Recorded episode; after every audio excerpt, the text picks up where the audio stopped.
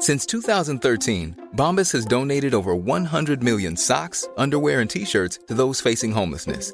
If we counted those on air, this ad would last over 1,157 days. But if we counted the time it takes to make a donation possible, it would take just a few clicks. Because every time you make a purchase, Bombas donates an item to someone who needs it.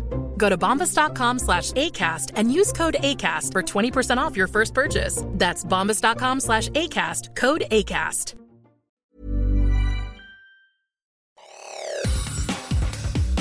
Te saluda Roberto Escalante y esta es la información que tiene para ti Organización Editorial Mexicana.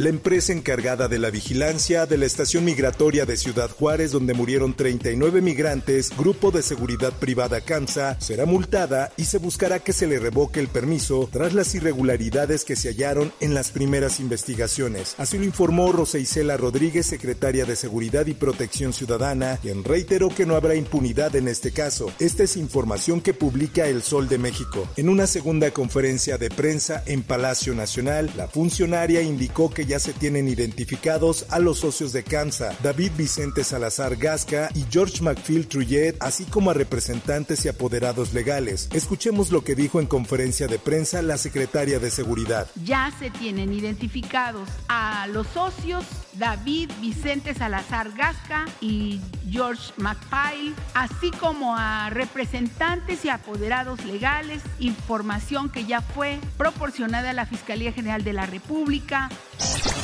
En más notas, un juez federal paralizó por las próximas dos semanas la elección que debe hacer el Senado de la República de la comisión faltante en el Instituto Nacional de Transparencia, Acceso a la Información y Protección de Datos Personales. Esto luego de otorgar una suspensión provisional solicitada por Yadira Alarcón Márquez, quien promovió un amparo en contra de la decisión del presidente Andrés Manuel López Obrador de vetar el nombramiento que hizo a la Cámara Alta de ella y de Rafael Luna Alviso para que integraran el Pleno. Escuchemos lo que dice al respecto Javier Acuña, comisionado del INAI, y quien lamenta que este entre en un paréntesis. Hay Consejo Nacional de Transparencia, vienen los 32 representantes de los órganos garantes locales y tendremos una sesión, pues sí, de despedida se llama.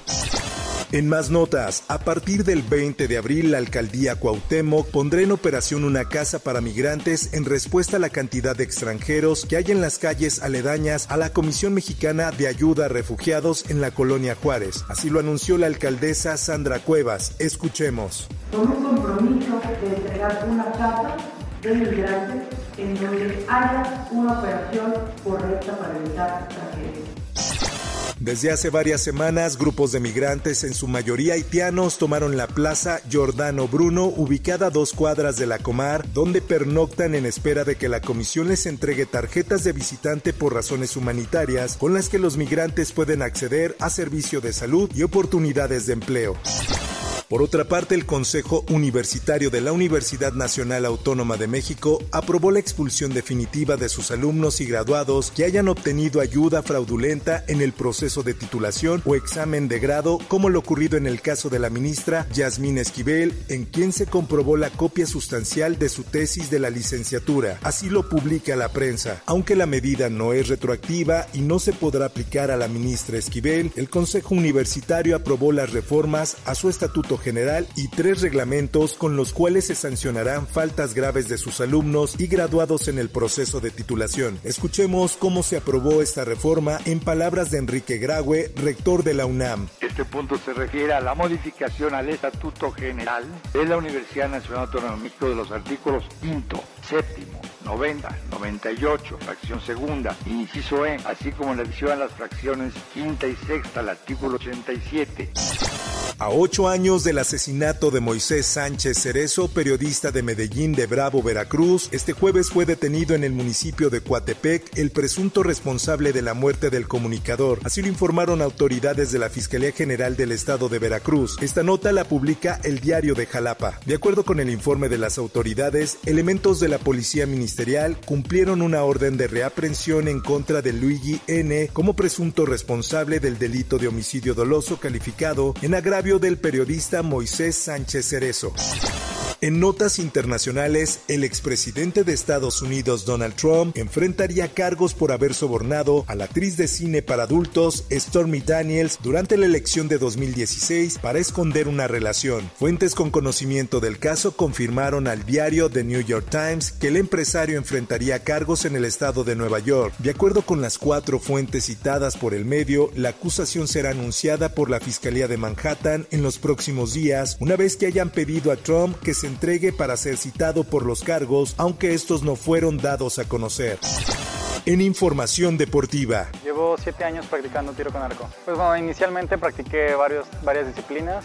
El tiro con arco mexicano está de luto tras el fallecimiento del joven arquero queretano Carlos Vaca a los 20 años de edad. A través de sus redes sociales, diversos integrantes de la selección mexicana de la especialidad expresaron su pésame tras la pérdida de su compañero y amigo. Así lo publica el esto. Carlos Daniel Vaca era considerado como una de las jóvenes promesas del tiro con arco. A finales del 2000 2021 el arquero oriundo de Querétaro participó en los Juegos Panamericanos Juniors en Cali, Colombia, donde ganó dos medallas, una de oro y otra de plata en el arco recurvo. Hasta aquí la información y te recuerdo que para más detalles de esta y otras notas ingresa a los portales de Organización Editorial Mexicana.